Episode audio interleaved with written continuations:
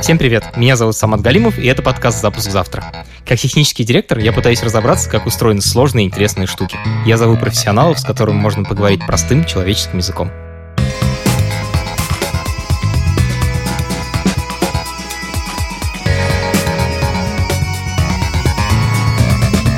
Подписывайтесь и слушайте нас везде, где вы слушаете подкасты. А еще наш подкаст теперь выходит на Ютубе, на канале «Либо-либо».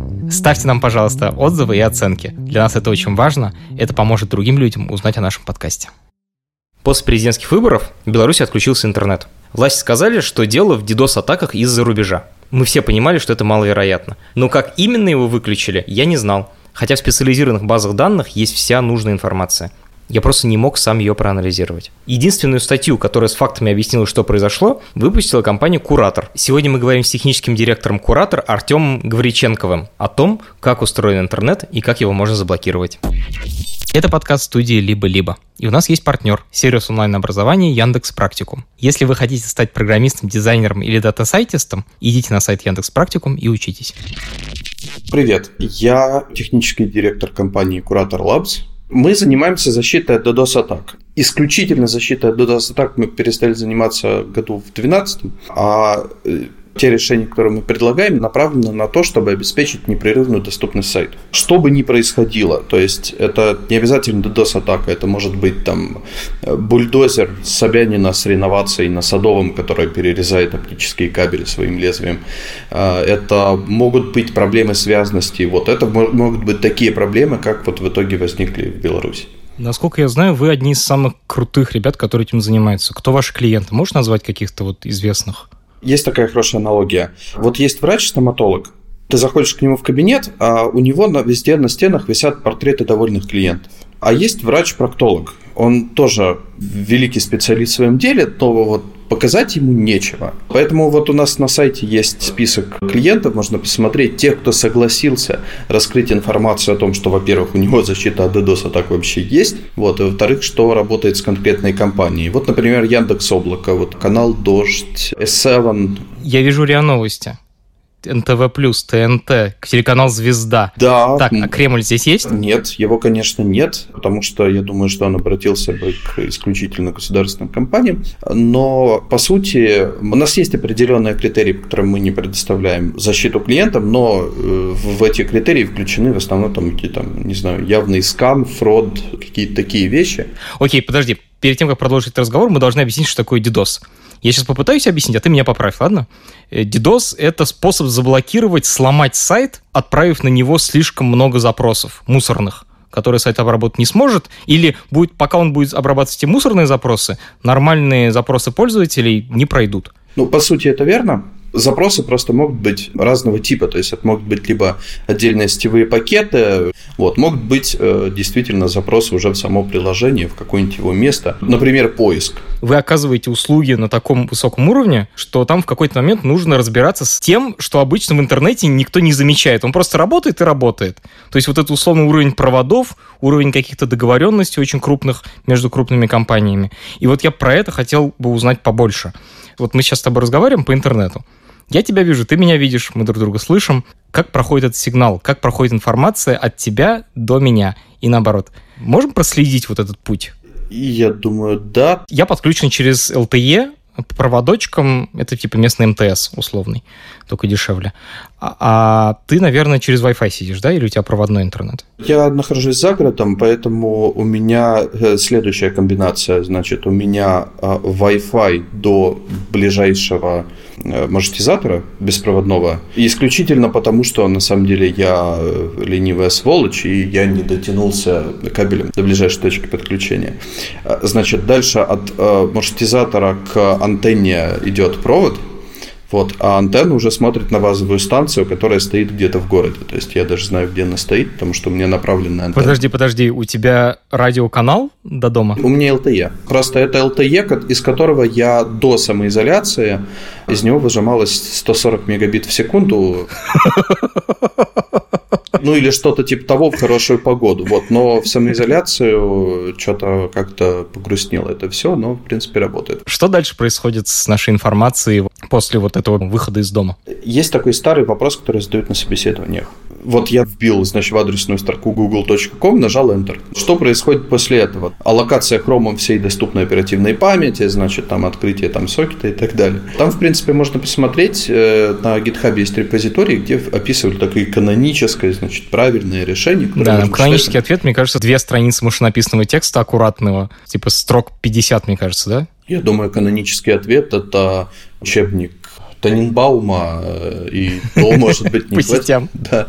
Значит, между нами два LTE. LTE – это сотовая сеть, поэтому там еще есть свои уровни, значит, построения этой сети. Но нас, наверное, интересует не это, а конкретно те пакеты и потоки данных, которые мы направляем, они попадают в некую IP-сеть, построенную явно с переподпиской, судя по тому, что у нас происходит, и через цепочку э, маршрутизаторов попадают на граничный маршрутизатор сети. То есть в моем случае это мегафон. То есть это внутри провайдера, вот внутри мегафона в своем случае и LMT в моем случае, у них есть своя сеть, и у них вот есть внутренность сети, про которую мы сейчас не разговариваем, но есть потом границы этой сети. Где эта граница проходит? Граница проходит ровно там, где заканчивается автономная система оператора. Вот это очень важный термин. Что такое автономная система? Давным-давно, когда деревья были большие, компьютеры были большие, а вот потоки данных были маленькие, можно было положить в один маршрутизатор все IP-адреса интернета. То есть можно было в голове каждого маршрутизатора построить полную карту того, где какие компьютеры в интернете находятся. Сейчас более-менее очевидно, что это невозможно сделать. Таких объемов оперативной памяти человечеству недоступно, не будет доступно в обозримом будущем, а возможно уже и никогда. Поэтому в 80-х годах было решено ввести такую абстракцию. Ее назвали автономной системой, это операторская сеть, то есть сеть оператора связи, там интернет-провайдера, которую мы считаем единым целым. Нас не интересует политики маршрутизации внутри нее. Мы работаем с оператором связи. Соответственно, в интернете порядка ну, нескольких десятков тысяч автономных систем в каждый момент времени, что позволяет все-таки маршрутизатору средней руки с этим что-то сделать в своей оперативной памяти. То есть в интернете есть несколько десятков тысяч сетей независимых, внутри которых мы не знаем, что происходит, но вот про эти отдельные сети, каждая железка, которая смотрит в интернет, большая такая, которая вот на, на границе сети стоит, она должна про это все знать. Протокол, который э, передает э, маршрутную информацию в интернете, называется Border Gateway Protocol. А протокол передачи данных между граничными маршрутизаторами. Вот мы, вот у нас граничный маршрутизатор сети мегафона. Перед нами на другом конце оптического кабеля находится граничный маршрутизатор сети МТС.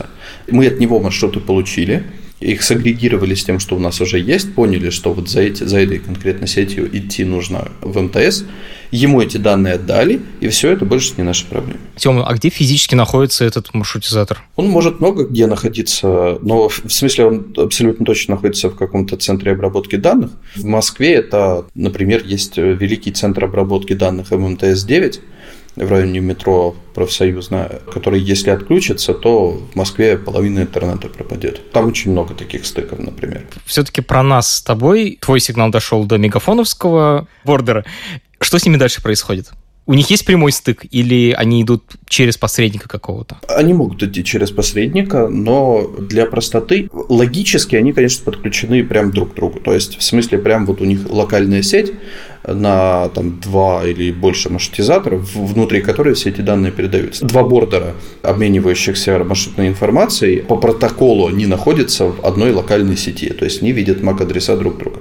А откуда мы знаем, что на самом деле Мегафон и ЛМТ имеют вот прямой такой стык? Может быть, они вообще через какого-то посредника? Вообще, вообще можно узнать? Это открытая информация? Мы говорим про логический уровень, потому что, конечно, информация о том, кому принадлежат конкретно э, оптоволоконные кабели э, или арендуются они или собственности, это мы, конечно, не имеем возможности узнать. Но кто имеет с кем стык, причем даже на каких условиях, вот, эта информация такая, которую, хотя операторы не публикуют нигде, но путем математических вычислений и анализа маршрутов, и анализа, собственно, маршрутной информации, это можно узнать. Это публичная информация, да?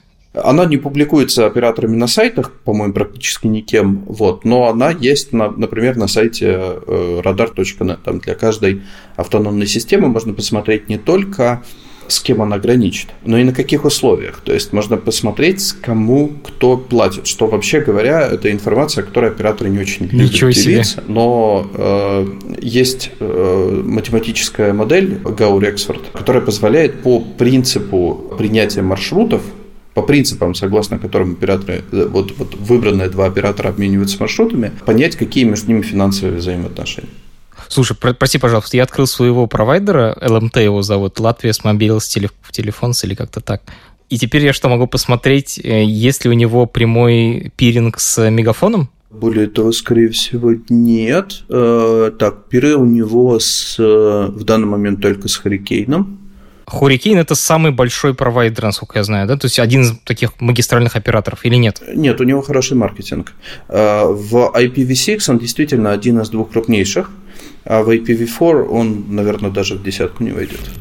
Все устройства на свете подключены к интернету либо по IPv4, либо по IPv6.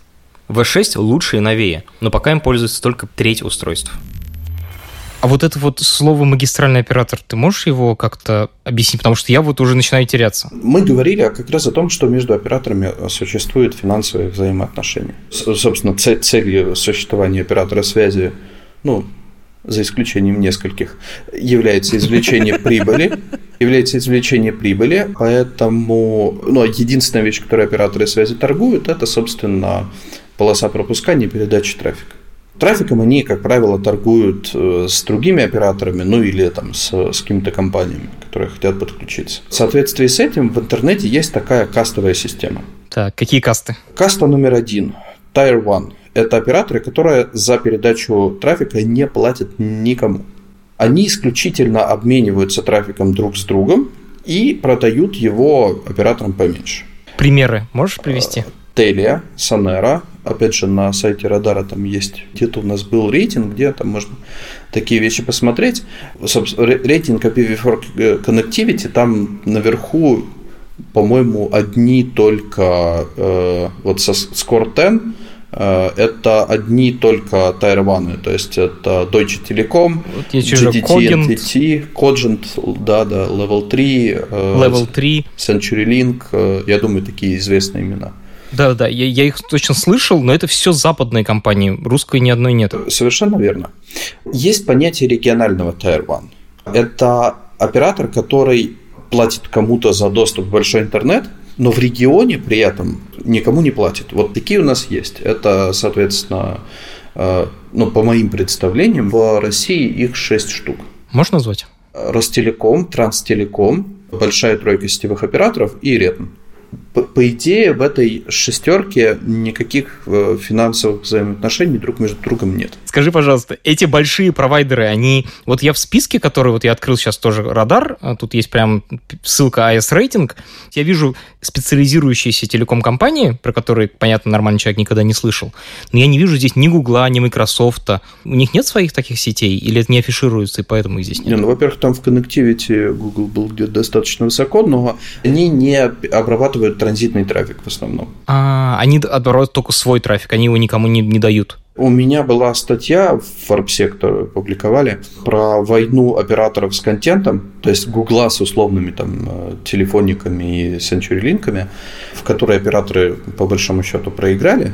Но одним из элементов борьбы э, был момент, когда Google и Facebook начали прокладывать собственные кабели волоконные по дну моря и пытаться строить какой-то свой транзит. Вот именно про это я хотел тебя спросить. У меня следующий вопрос именно про оптоволокно. Можешь, пожалуйста, про это рассказать? Эти вот кабели, вообще сколько их? Кто ими владеет? Они в складчину покупаются или вот эти крупнейшие транзитные операторы их единолично кладут? Как они апгрейдятся? Вообще, что это такое? В Гугле можно найти карту того, как они расположены. Там, э, там очень красиво, например, там кабель Сими Ве по Средиземному морю идет. А Они находятся в собственности каких-то операторов связи, вот, либо там компаний, которые специализируются на именно там, вот такой вот подводной передаче данных. Тёма, а как они вообще физически выглядят? Какой у них диаметр, условно? Кстати, у Фейсбука была э, офигенная презентация на эту тему. У них было видео, как чувак рассказывает про мониторинг своей сети. Вот рассказывает, что ну вот тут бывают аварии, вот сбой вот питания маршрутизатора, или вот акула кабель перегрызла, перегрызла все-таки. Ха-ха. Он говорит, чё, чё, ха-ха, чё ха-ха. И показывает видео. Вот где акулы перегрызает кабель. Вот. Ну, вот, собственно, вот по поводу диаметра, представьте себе кабель, который акуле, ну, так сложно перегрызать, потому что он большой. Совсем недавно вот был закон о суверенном интернете. Можешь вот про это чуть-чуть рассказать? Как вообще государство участвует в работе интернета? Как государство помогает или мешает обмениваться трафиком провайдером? Потому что, в моем понимании, чисто физически для интернета нужны только провайдеры. И Единственное, вот где у меня в голове возникает вопросик, это меж э, вот кабели, которые проходят через государственную границу. Сколько их вообще в России, кто ими владеет и какие там есть условия? Условно, на трубе кто-то сидит или не сидит? Я, на самом деле, сомневаюсь, что у кого-то вообще в России есть полное понимание того, где какие кабели проходят. Была история э, замечательная там питерского мегафона с Билайном. Вот когда еще во времена Павла Дурова трафик ВКонтакте ходил через Швецию, потому что между Мегафоном и Вимпелкомом не было пиров в районе Ленинградской области или, или ближайших к ним. И ВКонтакте хостился у одного из этих операторов? Да, да, конечно. Ну, собственно, он в, в Мегафоне, по-моему, хостился. И пользователи Билайна пользовались им через Швецию? Да, у нас есть операторы, которые содержат кабели, которые там перекинуты в каком-то месте через границу.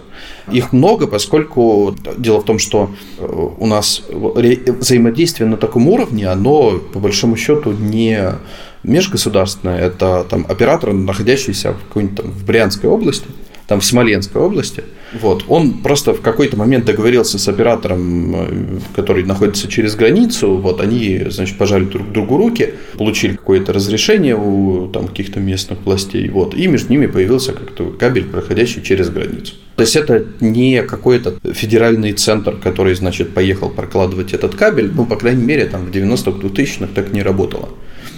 А, вот. И в результате у нас появилось действительно очень много стыков в самых причудливых местах, в том числе проходящих через э, Кавказские горы. Дело в том, что вообще русский рынок связи по состоянию, по крайней мере, на 2014 год, его вообще не стыдно было предъявить в Сан-Франциско, потому что это был, по крайней мере, тогда одна из лучших в мире топологий, надежных, устойчивых к всякой возможной происходящей дряни. То есть топология — это структура сети, и насколько она безопасна к тому, что какой-то провайдер вдруг сломается? Шесть региональных магистралов, плюс еще два поменьше. Региональный магистрал — это значит провайдер, у которого есть свои собственные провода по всей России, да, условно? Своя собственная независимая сеть. Я сейчас очень не хочу отвечать «да», потому что есть провайдер Транстелеком, у которого собственности кабелей насколько... Ну, то есть кабели, может, и в собственности, а вот столбы, на которых они стоят, в собственности РЖД, например. В общем и целом, наверное, да.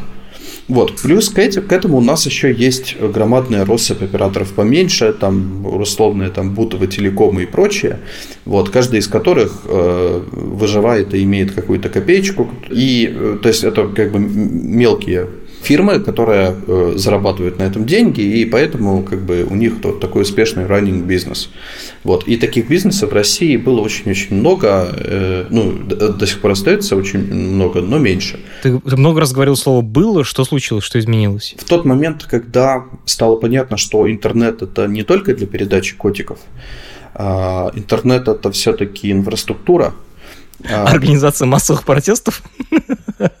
Нет, это вообще, кстати, не связано, на мой взгляд. Э, дело в том, что э, через интернет начали общаться крупные предприятия. Я не знаю, но, наверное, даже там баронные заводы.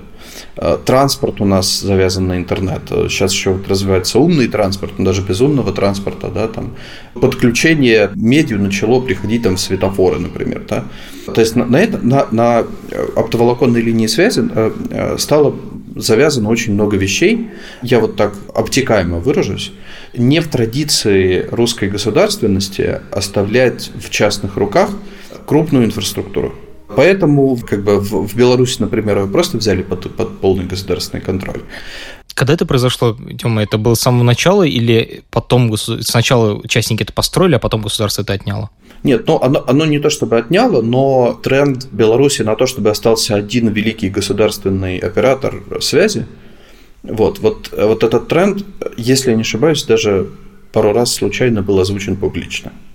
Вот, что все-таки мы хотим, мы должны прийти к тому, что у нас останется Белтелеком, вот, а все частники пойдут туда работать за зарплату.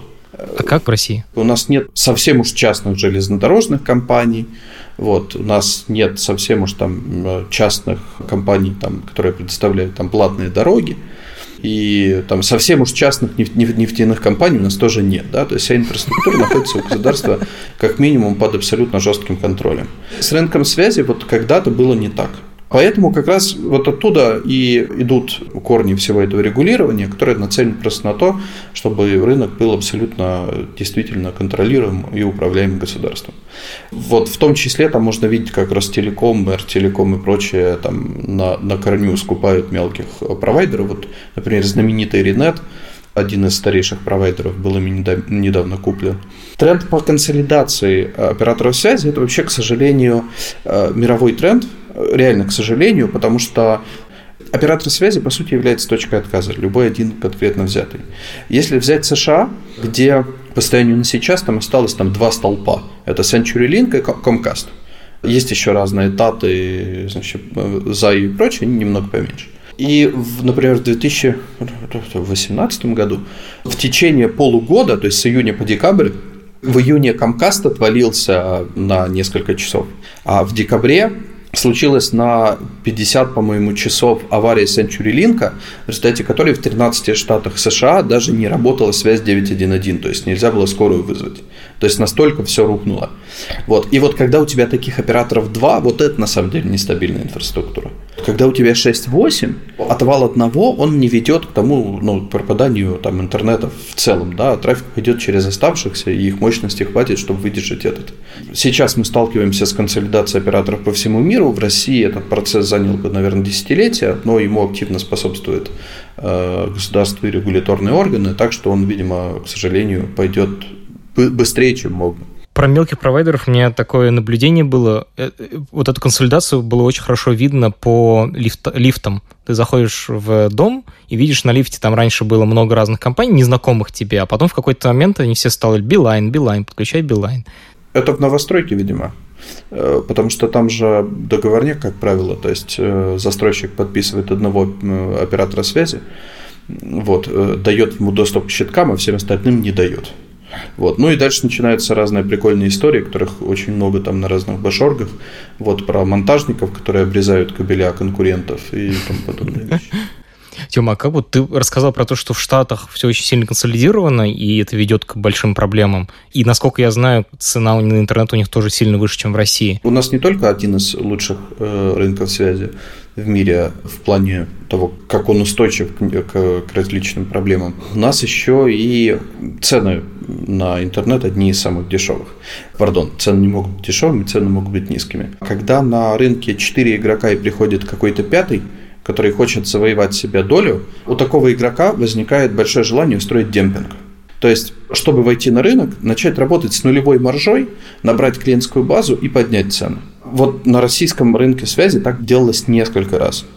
Вот, то есть э, сначала, если не ошибаюсь, это были всевозможные, ну, МТС, э, Билайн со своими проектами Jeans и B+, Потом в московский регион пришел Мегафон и тоже начал демпинговать, у него там тоже были какие-то тарифы. Вот. И другим операторам связи пришлось подстраиваться. А потом еще Теле2 пришел. И каждый раз это был очередной раунд демпинга. Потом выяснилось, что просто вот картельно договориться и цены поднять обратно мешают, во-первых, там планы продажи, во-вторых, антимонопольный комитет наверняка вмешается хотя бы в это. Вот, поэтому как бы так приходится работать с низкой маржинальностью и отжимать деньги у клиентов путем подписки котлов отопления на порно-рассылки. Ты с таким встречался? Моему непосредственному хорошему знакомому так и сделали. Да.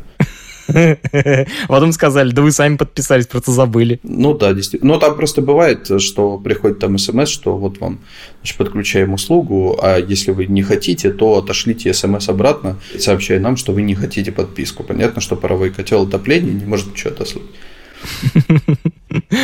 А как в Европе и в Китае? В Европе э, хороший развитый рынок, но э, он сильно дороже.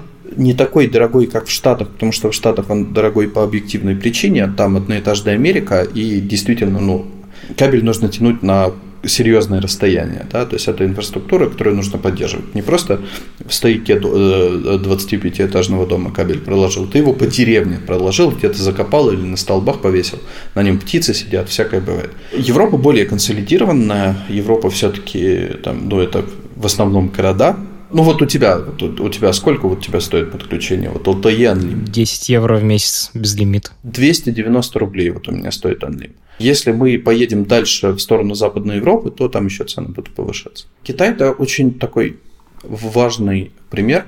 Дело в том, что Китай действительно зарегулированный и зарезанный со всех сторон э, сегмент. То есть там действительно есть там вот этот значит, великий китайский фаервол – и действительно, там есть там оператор China Telecom, China Mobile, который, естественно, там, не знаю, вся верхушка оператора наверняка там состоит в партии, и, естественно, там все это хорошо контролируется.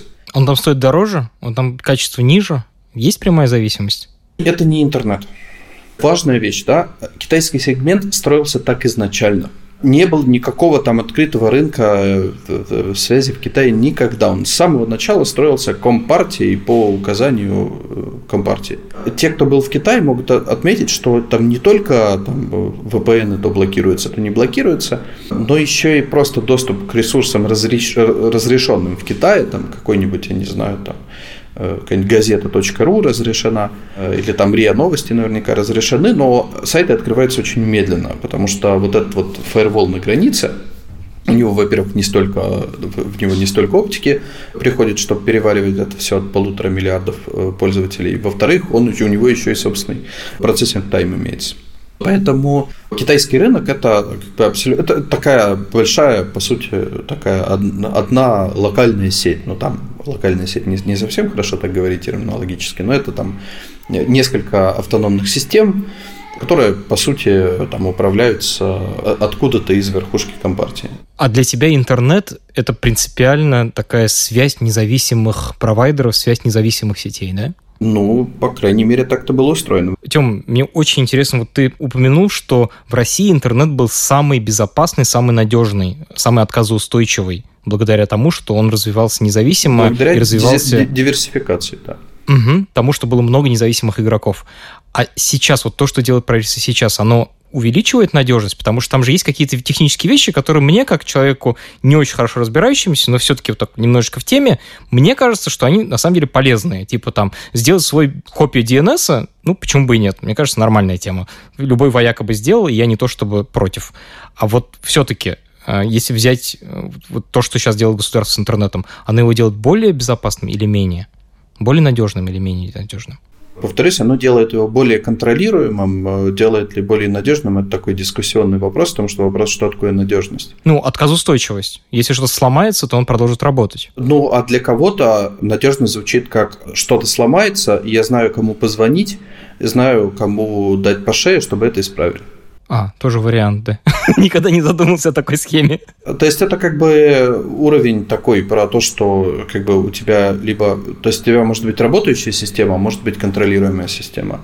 Вот. И у, у двух этих состояний систем есть свои достоинства и недостатки, которые тебе там э, ну, то есть, условно говоря, там, если у тебя там действительно сеть воинских подразделений или там, не знаю, там э, ар- армии страны, вот, то в мирное время тебе, наверное, нужна все-таки контролируемость, потому что там куча призывников с оружием, вообще бог знает, что может произойти, если потеряешь над ними контроль. А вот, например, в военных условиях тебе, наоборот, важна эффективность, а контроль тебе не настолько важен, потому что, например, там, во Вторую мировую э, в России работали очень хорошо партизанские отряды, а связи там, боевых единиц друг с другом и с командованием зачастую вообще не было, потому что там их отрезало, и шифрование еще не, тогда не так хорошо было устроено.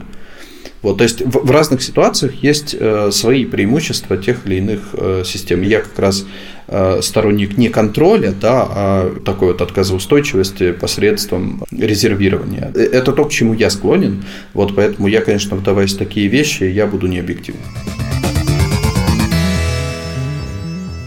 Вот в России, чтобы сломать интернет, что нужно сделать? Где тот штекер, вынув который все сломается? В данный момент в России для этого, наверное, нужно позвонить э, шести людям, которые в свою очередь позвонят еще кому-то, и в финале это все отключится.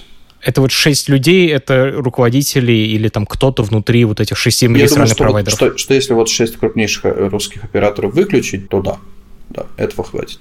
Ну, то есть локальная связность останется, а... Но Facebook открываться перестанет. Но Facebook открываться перестанет абсолютно точно. Вконтакте, может быть, будет, но очень медленно. И в приграничных регионах, возможно, продолжится работать, потому что у них прямой пиринг, да? Заграничным провайдером? Ну, как посмотреть, наверное, да, но опять же, через эти э, пиры, что и произошло в Беларуси, потеч, потечет весь русский трафик, который пойдет за рубеж. Вот, поэтому э, ну, это, это все очень быстро перегрузится. Поэтому я и говорю, что если отключить там 6 операторов, вот опять же, с точки зрения там, не знаю, систем там, массового обслуживания, с точки зрения построения отказоустойчивых систем, одновременная авария 6 крупнейших операторов связи в стране, это, ну, я не знаю, ну, наверное, попадание атомной бомбы, э, причем нескольких в разные точки. Вот, особенно в, в традиции э, русского магистрального э, оператора строения, когда там берется и закупается оптом оборудование какого-нибудь условного Huawei и просто ставится везде на сеть, вот. Хотелось бы все-таки видеть диверсификацию еще по операторам, чтобы один закупил у Huawei, другой хотя бы у Ericsson, чтобы хотя бы на таком уровне отказоустойчивость была. Окей, Беларусь. Как там устроен интернет и какой штекер там вынули? Интернет в Беларуси устроен совсем иным образом. Целью белорусского э, э, регулятора в области связи было то, чтобы как бы, у нас было все государственные ведомства, которые раздают всем интернет. Может, даже за бесплатно, я не знаю, у них же социализм вроде как. По состоянию на 2020 э, год, на август 2020 года, наружные стыки, о которых имеет смысл говорить, концентрировались у трех интернет-провайдеров. Это Белтелеком, это Национальный центр обмена трафиком и еще Академия наук. 8 августа в 6 часов по Гринвичу, UTC, у этих э, операторов пропало 80% IPv6 э, э, префиксов. Дело в том, что в Беларусь, Беларусь некоторое время назад взяла там э, хороший курс на развертывание IPv6, добился это, в этом определенных результатов, вот, и тут внезапно пропадают все IPv6 префиксы, значит, вечером в, в субботу, а в IPv4 проблема начинается сильно позже. И в тот момент, когда уже практически ничего через границу не работает, ну там кое-что иногда открывается, Национальный центр что-то там компьютерных инцидентов, он публикует информацию о том, что, значит, на э, Беларусь в целом и на сайты КГБ и МВД ведутся DDoS-атаки, и параллельно, значит, вот еще Тутбай публикует свой график, вот, который у нас вот в, в блоге был, вот, на котором так красиво, значит, бритвочкой отрезается исходящий трафик. Можно ли отключить страну DDoS-атакой? Можно. Это случалось. Это Армения, например. Но это зависит очень от локальной связанности. Конечно, это куда легче сделать со страной Кавказа, чем со страной, которая находится на стыке... Э, в середине Европы, прошу прощения. России, Европы и России, да. Атака заявлялась 200 гигабит в секунду. Э, Армении, по крайней мере, по состоянию на 4 года назад этого хватило бы с лихвой. В Беларуси все-таки, наверное, нет. Но, опять же, во время DDoS у тебя, у тебя могут случаться абсолютно разные вещи, которые... То есть, э, я, я как раз сидел и играл в, в адвоката дьявола и э, пытался объяснять абсолютно разные вещи. Да, во время DDoS-атаки, конечно, у тебя там это самое, там перегруз канала, у тебя еще и перегрузка оборудования идет, и если какое-то оборудование где-то вышло из строя, то у тебя суммарная пропускная способность ввиду выпадания вот этого оборудования еще упала, да. Ну, такая в общем, эффект домино получается. Я почему все это рассказываю? Э, на данный момент у меня осталось три момента, которые с точки зрения э, борьбы с DDoS-атаками объяснить невозможно. Первое. Вот это вот красивое отрезание подобным образом, э, я, а, я, я, пардон, я замечтался, у нас же все-таки подкаст, я не могу показать ну, картинку. Ну, выглядит это так. У них сначала график такой, как у живого человека, то есть там вверх-вниз, вверх-вниз, там каждый день меняется цикличность, вот это все. А потом в какой-то момент хренак, и как будто все реально, вот как э, ты сказал, как бритвой, бритвой отрезано. Типа ровненькая. Да, ровненькая, там типа 200 мегабит или сколько. короче, одна треть где-то от изначальной пропускной способности. Одна четверть даже мне. А, оно еще должно было вырасти просто в течение дня. Это вот, э, э, может даже одна пятая. Во время DDoS-атак, естественно, канал страдает, но он не, на, не страдает настолько ровно. Там должны были быть флуктуации, когда это становится хуже, когда это становится лучше. А, вот, вот так вот ровно отрезать, не имея контроля над сетью, невозможно. Второй момент – это отрубание IPv6. Дело в том, что в плане тех атак, которые заявил значит, национальный ЦЕРТ, большинство э, атак, которые так, э, вот там описаны, они для IPv6 не характерны не характерном смысле ими нельзя это сделать? Можно, но если начались атаки такого типа, то это с вероятностью там 90-95 да, наверное, 99%, все-таки IPv4. А, можно было потушить 4? Можно было отключить IPv4, и через IPv6 все бы работало, и атака бы никуда не шла. Третий момент, который не вписывается, это то, как именно э, работал вот этот аутедж э, белорусских ресурсов для зарубежных пользователей. Аутедж – это недоступность сайтов. Во-первых, там не только КГБ и МВД не открывались, там не открывалось очень много чего, включая частные ресурсы, включая несчастный хостер Бай, который, казалось бы, кому нужен э, из, из так сказать, government actors. Но причем не открывался как? TCP-соединение открывалось, а TLS не проходил на все сайты Беларуси. TCP – низкоуровневое соединение для работы интернета. HTTP – не шифрованный трафик. TLS – это шифрованное соединение, почти синоним HTTPS, работает поверх TCP. То есть теоретически возможна ситуация, когда TCP работает, а TLS нет. Но просто из-за перегруженного канала такого быть не может. Это может случиться только из-за целенаправленного вмешательства. А без TLS вообще оно работало? Ну, просто HTTP трафик ходил? Я лично не проверил, поскольку, поскольку я не проверил на самом деле. То есть, получается, кто-то слушает трафик и режет его, когда начинает устанавливаться шифрованное соединение. Это наиболее адекватный обстоятельствам э, вариант объяснения. Э, вот такую, такую, полочку, такую полочку бритвой э, проще всего отрезать действительно каким-то DPI-устройством. DPI – это Deep Packet Inspection – технологии и устройства, которые как раз используются для такого вмешательства. Опять же, обеспечить открытие TCP, но не работу TLS на всех сайтах страны, скажем так, да, если это возможно, то я очень хочу узнать, как. Окей. На самом деле, я больше всего хочу, чтобы мне показали и рассказали, как же оно было. Если я э, не прав в своих оценках, то я очень хочу узнать, э, в чем именно я не прав. Вот после нашего разговора у меня складывается впечатление, что никакой VPN там особо не поможет, потому что просто интернет сломался. То есть речь не о том, что его как-то хитро блокируют, а о том, что он просто не работает. Нельзя ли было устроить доступ в Беларуси в интернет через какие-то, там, через границу перекинуть Wi-Fi, меж, вот это вот все? Но нет, поскольку не те скорости, не те мощности для одного человека хватит, для десяти хватит, а для страны нет. Вот, поэтому, как бы, ну, то есть отрезание оптоволоконных кабелей ножом по границе, оно все-таки выводит страну из строя э, практически гарантированно, вне зависимости от э, VPN, не VPN. Слушай, у меня глупый, наверное, вопрос. Но можно ли себе дома поставить спутник, сколько это стоит? Ну, в смысле, чтобы мне государство не могло отрубить интернет. Зачем нам нужен 5G? Э, чтобы котиков э, в HD разрешении смотреть, очевидно. Угу, совершенно верно. Интернет давно не становится быстрее. Потому что, ну, как бы, вот то, что мы называем, называем скорость, на самом деле не скорость. Пропускной способность. Именно. Э, скорость интернета быстрее может быть, скорость быстрее, скорость, наверное, выше может быть, она не становится по той причине, что... Скорость света ограничена. Скорость света ограничена. Но выше становится пропускная способность. Это не приводит к тому, что сайты начинают открываться быстрее. Это приводит к тому, что они начинают быть сложнее. Итого, спутниковый интернет на приличной скорости будет стоить тебе больших денег. Ну, тебе придется, наверное, так сделать, если у тебя э, аутсорс э, программисты в Беларуси и весь твой бизнес на этом завязан. Вот, тебе придется какой-то иметь канал наружу, но так для индивидуального лица это очень дорого. Плюс это, это канал, который будет, ну, типа 10 мегабит в секунду, Вот, и, ну, реально, это, это, это все-таки такая экстренная, совсем бэкапная связь. И, ну, и опять же, да, э, вот, это, это не, не масштабируется на страну. То есть ты не можешь э, обеспечить этим там десятки, сотни тысяч людей. А, типа, если все это захотят, то это станет, станет стоить еще дороже. Но... Но это система массового обслуживания, конечно. Но при этом все мы слышали о том, что Илон Маск запускает э, спутниковый интернет свой, Starlink, который должен прямо работать вроде как быстро и надежно. Что ты про это думаешь?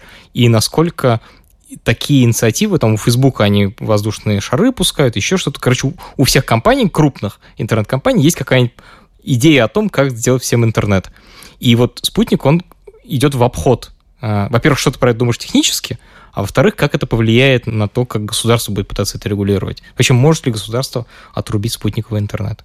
Ну, во-первых, когда это произойдет, э, вот тогда и нужно судить о том, как это будет работать, потому что сейчас это, ну, как говорить про гиперлуп, да, вот, мы все верим в то, что Илон Маск способен на невероятные вещи, вот, но пусть он сначала сделает вот, вот это, значит, гиперлуп, Э, вот, а потом мы посмотрим, хотим ли мы по такому ездить. Соответственно, когда это дойдет до стадии реализации, э, нужно будет смотреть проекты, в частности, там, там компаний там Google, Facebook по предоставлению там доступа. Был у Facebook, по-моему, проект предоставления там точек доступа на воздушных шарах, что-то типа того, вот, в страны Африки. Вот, насколько я понимаю, они все заглохли. Причем не в связи с ковидом, да, а еще задолго до этого, поскольку выяснилось, что все-таки э, стационарная сеть связи – это наиболее эффективный метод. Э, ну и, собственно, если бы это не было так, то с чего бы операторы связи, работающие на низкомаржинальном рынке, не пытались бы так сделать? Есть вот это, э, я не знаю, насколько слушатели в курсе, но Э, сейчас американцы очень активно пушат идею о том, что китайские производители телеком-оборудования небезопасны. Что в них есть, мол, какие-то закладки, которые в случае чего позволят и вывести их из строя, а может быть даже прослушивать трафик. Как ты к этому относишься и на чем сейчас построены э, сети провайдеров в России? Это западные, вот это Ericsson и Nokia, и есть ли вообще третий игрок? Или это китайское железо, самое дешевое, и мы тоже подвержены этим атакам. Вообще, насколько они реалистичны? Сама мне нравится, что у тебя даже гипотеза не возникла, что это все может быть построено на отечественном оборудовании. Ну, блин, я все-таки реалист. Вот, э, ну, например, МТС абсолютно точно использует Ericsson. Там, если говорить там про какие-то закладки, то тут очень много можно конспирологии разводить, да, там в терминальных э, случаях конспирологии и в эриксоновском оборудовании есть натовские закладки, я не хочу погружаться в это болото. Сейчас еще ситуация немного поменялась с тем, что для Huawei закрылся американский рынок, закрывается европейский, а с другой стороны э, у Ericsson и Nokia эти рынки открываются, поэтому э, возможно, что их продажи на направлении российском действительно слегка так э, тоже пострадают от этого дела. Там вообще была дикая вот эта история, когда появилась новость о том, что администрация президента э, Трампа, который вот э, рассматривает вариант, что, ну, потому что как-то ни одна американская компания не умеет строить 5G сети, значит, там, э, типа, умеет одна китайская, одна шведская, одна финская, что, что дела. Вот, и, собственно, циркулировал слух о том, что администрация хочет, чтобы Cisco купила Ericsson или Nokia. Вот. И есть такой ехидный комментарий был в каком-то из э, демократических СМИ, что мы обратились за комментариями в Cisco, в Ericsson и в Nokia, и ни в одной из этих компаний в такой сделке не заинтересованы. Да? То есть единственное, кому нужна, это Трамп. А насколько сложно, вот ты заметил то, что я даже не предположил, что это могло быть российское оборудование. Мне кажется, что это оборудование там, космического уровня, в смысле такой же сложности, как то, что вот в космос ракеты умеют запускать, строить э, телекоммуникационное оборудование э, на этом уровне 5G э, сети, это типа такая черная магия, которой владеют вот буквально три компании в мире. Это правда? Или тут речь просто о том, что бизнес такой сложно строить, масштабируемый? Ну, их чуть, чуть больше, чем три. Э, если сравнивать с запуском ракет, то я думаю, что все-таки ракету проще запустить, чем разработать 5G оборудование. Э, дело в том, что это в том, это в том числе collaboration. То есть там есть диаграммы по патентам, где Huawei сильно впереди, но э, я подозреваю, что целый ряд из этих патентов может даже не стоит бумаги, на которой они напечатаны.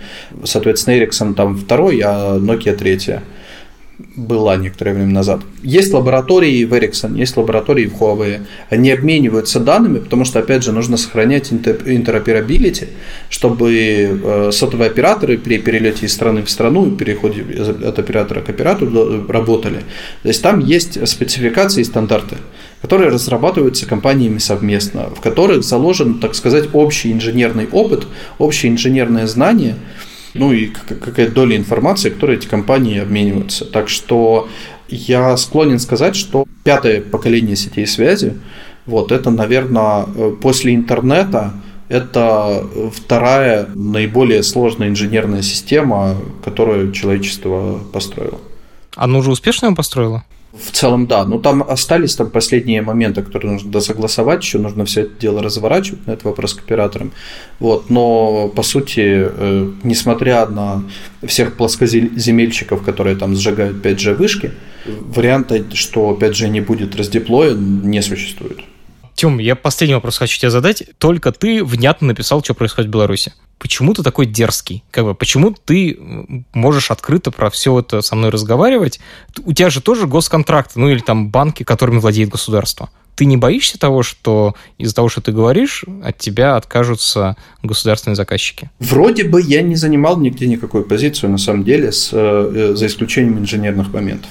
Если ты посмотришь пост, то это исключительно основанное на наблюдениях. То, что видно, если анализировать чисто инженерную сторону.